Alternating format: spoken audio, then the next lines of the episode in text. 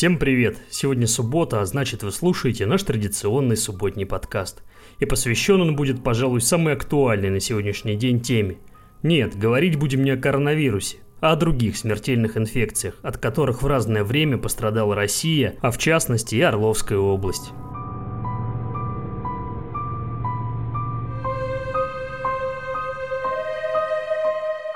Когда привычный ход жизни нарушается какими-то чрезвычайными обстоятельствами, эпидемиями, стихийными бедствиями или конфликтами, нам часто начинает казаться, что происходящее с нами явление небывалое. Но те, кто хоть немного знает историю, понимают, что это не так. Пандемии сеяли хаос во всем мире на протяжении всей истории человечества часто меняя ход событий в мировом укладе. Тиф, оспа, холера, чума, испанка стали частью истории и унесли жизни миллионов людей.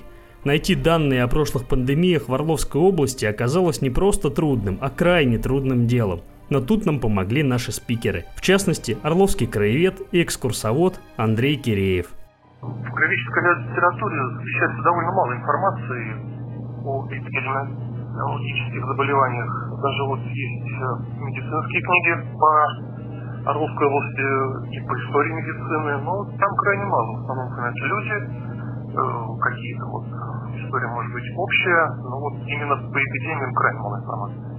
И вот, единственное, помогла очень хорошо нам такая книжка «Летопись города Орла», составленная еще с, с основания города, там данные можно найти, и до 2000, до 2000 года.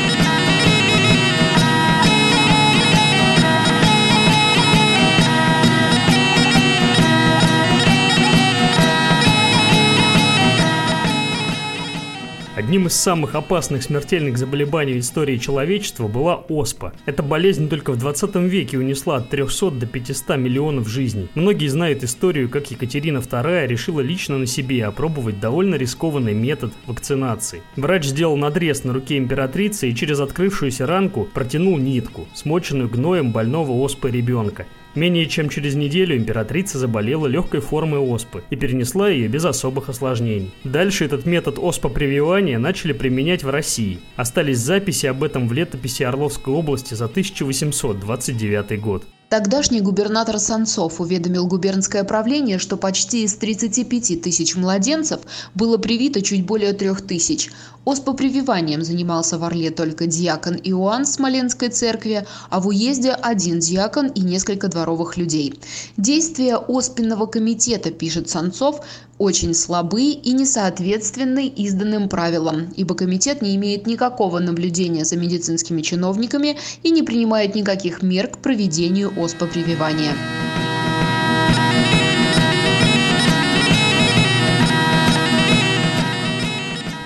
Спустя несколько десятков лет появляется еще одна запись о вспышке оспы в Орле – Тогда пытался решить проблему уже консилиум врачей. Запись в летописи конца 19 века нашел краевед Андрей Киреев. Даже вот у нас в конце, или даже конце 19 века, это 1881 год, было создано общество орловских врачей, э, куда входило 12 врачей. То есть, вот. Они констатировали, что в Орле существует э, вот именно на этот год болезнь дифтерита и оспы. И вот постановили, что принять меры, как бы вот эти болезни, чтобы победить, в том числе и прививание. ТИФ называют инфекционной катастрофой начала 20 века. В записях отмечено, что уже в 1908 году на заседании губернской земской управы обсуждались меры борьбы с появившимися в Орле заболеваниями эпидемического характера, возвратным и сыпным тифом. Указано, что в больнице лежит свыше 70 человек –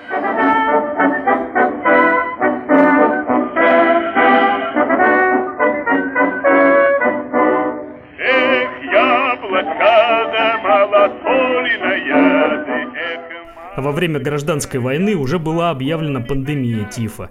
Орловский историк Андрей Шевяков рассказывает о смертности в то время и о коварности болезни. Приходилось э, видеть в фильмах о гражданской войне, когда один герой хочет обругать другого, но сначала ругает и произносит такую фразу «Ах ты гнида!» в период гражданской войны это один из э, главнейших врагов человечества. Это личинка вши. А период гражданской войны в России способствовал распространению заразы. Ну, вы сами можете представить. Во-первых, скопление людей огромнейшее. Тиф вообще известен в основном в трех формах. Это тиф сыпной, брюшной и возвратный. Как он выглядит? Да не дай бог кому увидеть, как он выглядит. Это высоченная температура, это боли в мышцах, увеличение печени, почек, обязательно затуманенное сознание, психические отклонения. Брюшной тиф более характерен для детей. Это грязными руками поели что-то. И все, до свидания. Возвратный тиф. Очень неприятная вещь, такая предательская.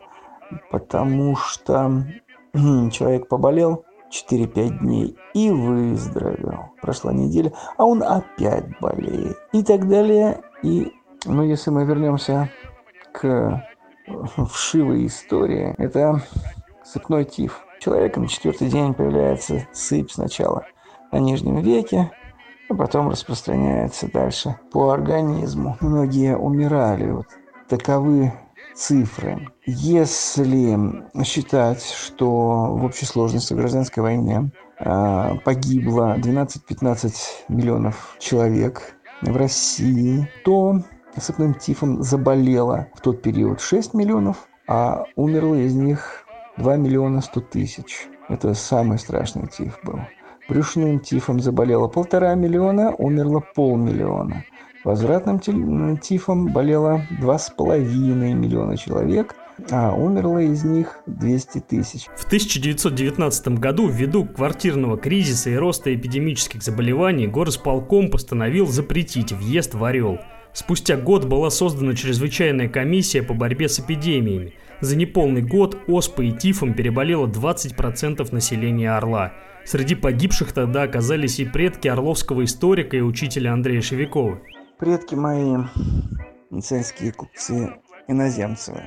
И среди друзей нашей семьи были Пахомовы. Когда я работаю в Орловском областном архиве по истории Мценского купечества, я вижу, что Кузьма Ильич Пахомов на рубеже 19-20 веков был одним из самых богатых мценских купцов. Он был гласным городской думы. Семья у него была большая, вместе с женой Пелагией. Они родили на семерых детей. Незадолго до революции Козьма Ильич Пахомов умирает, ну, уже по старости. В 18 году от тифа умирают и его как раз-таки сын Николай с женой Надеждой. Остаются э, семеро детей. Нашу семью это тоже затронуло. Но если совсем близко, если про свою семью, я скажу так. Мой прадед Митрофан Николаевич Иноземцев тоже купец. Служил палатным надзирателем в тифозном госпитале, где проработал он всего полгода – и в девятнадцатом году заразился тифом и умер. Об этом у меня хранится справка. Таким образом, почти каждую семью затронул тиф – Буквально параллельно с оспой и тифом Россию накрывали и вспышки холеры. Всего было семь пандемий холеры. Острая кишечная инфекция, сопровождающаяся рвотой, диареей, поражением кишечника и хроническими обезвоживаниями. Во время третьей вспышки в 19 веке по всему миру умерло около 12 миллионов человек. После войн с персами и турками вернулась армия, принеся с собой холеру как страшный трофей. Слух о холере объявился в 1830 году в Москве, и уже скоро ею оказались объяты Московская, Тульская, Курская и Черниговская губернии. В Орловскую она пришла спустя год. Сохранились исторические справки и дневники, которые рассказывают, как с этой пандемией справлялись 200 лет назад в Орловской области. В 1831 году только что назначенный исполняющий обязанности губернатора Аркадий Кочубей велел оцепить Орловскую губернию карантинами на 700 верст в окружности. Всю протяженность границ Кочубей разделил на несколько участков, каждый из которых отводился под ответственность конкретного чиновника – на границе с Курской губернией учредили обсервационную заставку. для содержания 14-дневного карантина. Он придумал процесс обкуривания. В чем он заключается, рассказывает Андрей Киреев. Когда губернатор был у нас, губернатор Чудей, и вот при нем э, был такой приказ, что за городом даже сделали кордоны для окуривания. Был такой вот термин окуривания, приезжающих из мест. То есть вот кто въезжал в город Орел, их надо было окуривать, как у нас сейчас. Угу. Такое слово уже вышло из употребления. Что представлял себя окуривание? Это человека запирали в помещение на 14 дней, то есть две недели человек находился в помещении, и его там окуривали специальной смесью, которая составлялась из поваренной соли, толченой селитры, кислоты или, или купоросового масла. Представляю, как люди сидели в этом 14 дней. Вот. Также предусмотрелось устройство временных больниц. То есть вот такая ситуация прям похожая, да, вот mm-hmm. происходит. Временная больница больных э, предполагалось размещать даже в частных домах. Потому что не хватало мест. О третьей вспышке холеры в Орловской губернии подробно изложила в статье орловская писательница и краевед Юлия Мельникова. Вот что она написала. Несмотря на все старания Кучубея, в конце июня 1831 года в Орловскую губернию холера все-таки вторглась. Подчиненные его начали впадать в панику, запирались в домах, отказывались выполнять все обязанности и даже боялись есть, чтобы не заразиться. При всем при этом от холеры умерли некоторые чиновники, председатель и советник Орловского губернского уголовной палаты губернский прокурор. Крестный ход против холеры привел только к тому, что после него распространение болезни усилилось. Кучубей в своих мемуарах связывал это с тем, что участники хода, сильно утомленные и разгоряченные, пили по пути холодную колодезную воду, после чего несложно заболеть и в нехолерный год. Врачей не хватало, и чтобы им удавалось быстрее добраться до заболевших, губернатор распорядился выделить конные дрожки, оплачивая расходы из городской казны. И все же, несмотря на все печальные обстоятельства, сам Аркадий Кочубей губернию не покинул.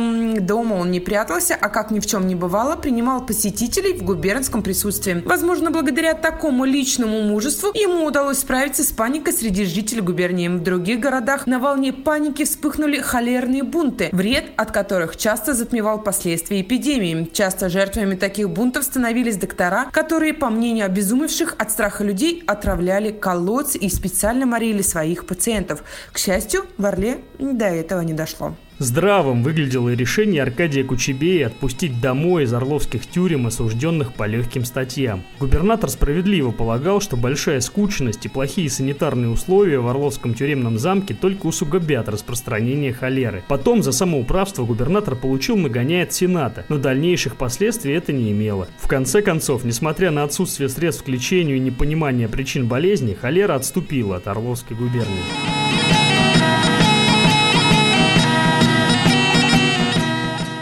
А 30 лет спустя, уже в бытность другого губернатора, в Орле и России вновь разразилась эпидемия холеры. Андрей Киреев фиксировал эти данные вплоть до середины Великой Отечественной войны. Что только в Орле, в Земской больнице у нас находилось да, 2887 человек. Болели э, мужчины, мужчины больше даже больше, ну, раза три, наверное. В Орле напоминание о холере есть, кстати говоря, до сих пор. И это холерное кладбище, которое располагается рядом с центральным рынком. Его обнаружили на рубеже 50-60-х годов 20 века. На рыночной площади начали строить дом быта «Маяк». Это здание, кстати, стоит до сих пор. Оно располагается по диагонали от главного здания рынка. На месте фундамента и обнаружили кладбище. Там люди были похоронены не в гробах и не, не в повалку. Они были похоронены в древней форме гроба. Это домовины, которые делались из цельного ствола дерева. Похороненные там люди скончались именно от холеры. Мышление наших далеких предков говорило, что холера – страшная зараза. Но жили тогда они на стрелке. Это был рубленый город, а холерных покойников надо было куда-то девать и их уносили, как казалось нашим предкам, далеко за город. И вот представляете, это далеко, это полкилометра. Чума